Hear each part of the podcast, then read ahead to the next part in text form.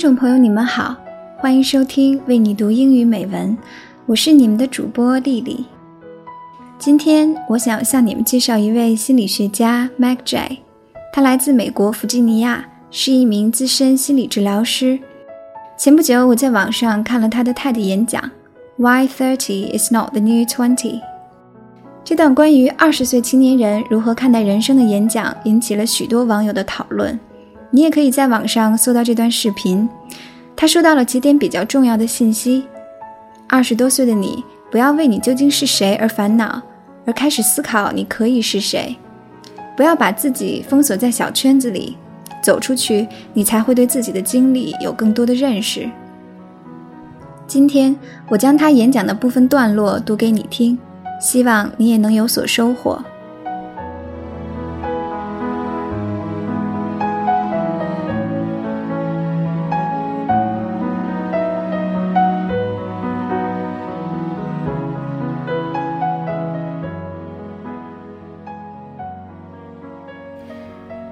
50 million 20 somethings in the United States right now.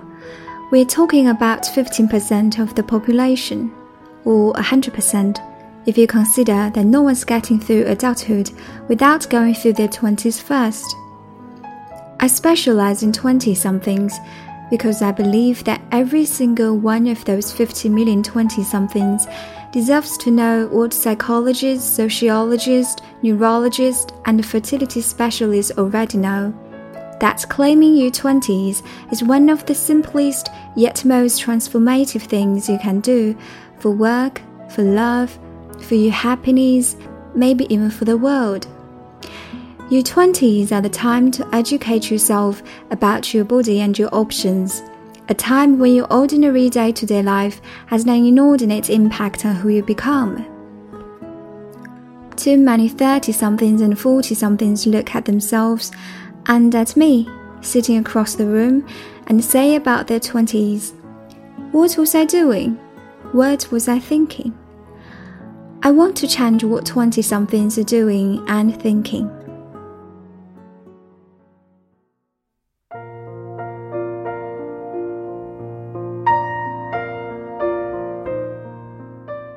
Here's a story about how that can go.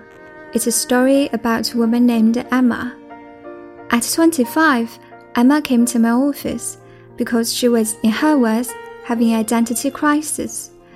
She thought she might like to work in an art or entertainment, but she hadn't decided yet. So she spent the last few years waiting tables instead. Because it was cheaper, she lived with a boyfriend who displayed his temper more than his ambition.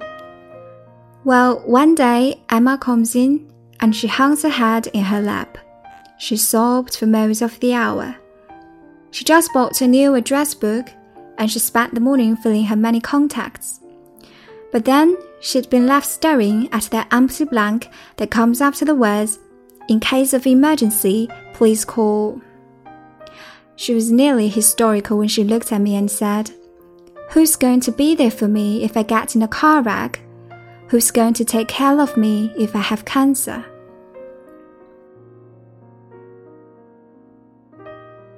Now, in that moment, it took everything I had not to say I will. But what Emma needed wasn't some therapist who really, really cared. Emma needed a better life. And I knew this was her chance. So, over the next weeks and months, I told Emma three things that every 20 something male or female, deserves to hear. First, I told Emma to forget about having identity crisis and get some identity capital. By get identity capital, I mean do something that adds value to who you are. Do something that's an investment in who you might want to be next. I didn't know the future of Emma's career, and no one knows the future of work. But I do know this Identity capital begets identity capital. So now is the time for that cross country job, that internship, that startup you want to try. I'm not discounting 20 something exploration here, but I'm discounting exploration that's not supposed to count, which, by the way, is not exploration, that's procrastination. I told Emma to explore work and make it count.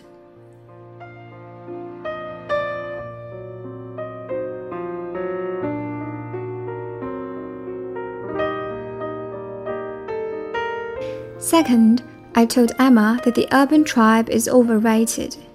Best friends are great for giving rides to the airport, but 20 somethings who huddle together with like minded peers limit who they know, what they know, how they think, how they speak, and where they work.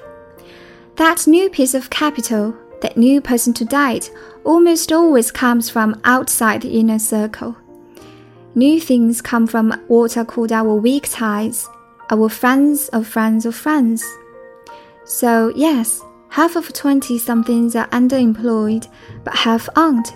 And weak ties are how you get yourself into that group. Half of new jobs are never posted. So, reaching out to your neighbor's boss is how you get that unposted job. It's not cheating, it's the science of how information spreads.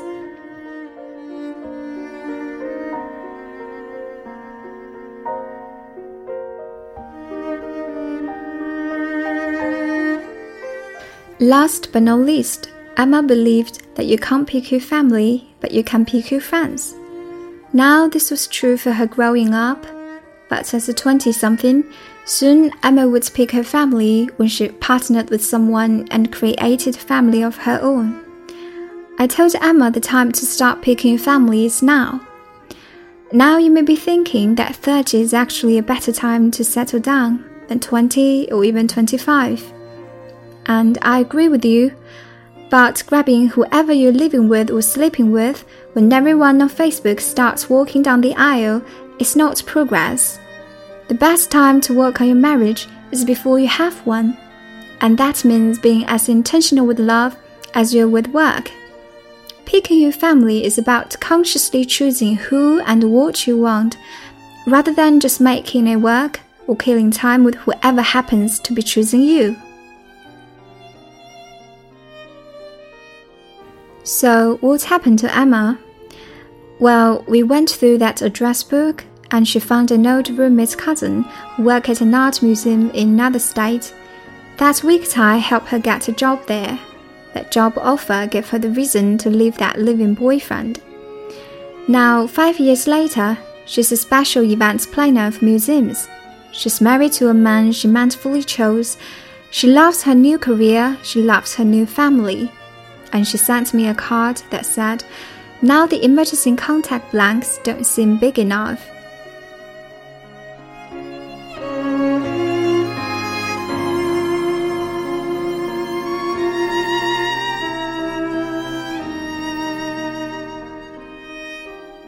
Now, Emma's story made that sound easy, but that's what I love about working with 20 somethings.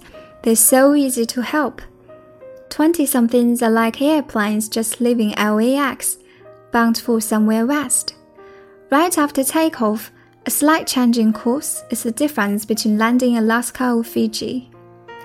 Likewise, at 21 or 25 or even 29, one good conversation, one good break, one good TED talk can have an enormous effect across years and even generations to come.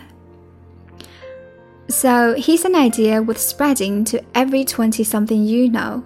It's what I now have the privilege of saying to 20 somethings like Emma every single day. 30 is not the new 20. So climb your adulthood, get some identity capital, use your weak ties, pick your family. Don't be defined by what you didn't know or didn't do. You're deciding your life right now.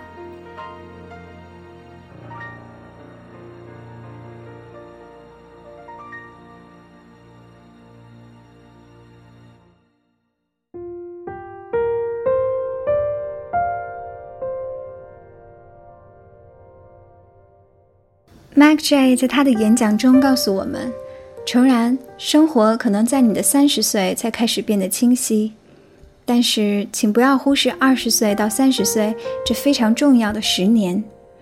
二十多岁就像刚刚起飞的飞机，起飞后航线的一小点变化都会影响到它最终降落的目的地。二十多岁的你，不要为你究竟是谁而烦恼。去赚取一些说明你可以是谁的资本。二十多岁的你，不要把自己封锁在固定的小圈子里，去接触新的朋友。二十多岁的你，要有意识的选择未来人生的伴侣，不要等到最后选择一个恰好选择你的人。二十多岁是不可挥霍的光阴，所以请你珍惜。我是你们的主播丽丽，今天的节目就是这样。我们下期再会。月亮悄悄蒙上一层纱，夜云悄悄拢起呀。曾经年少的我，曾经痴心这么想。如果有一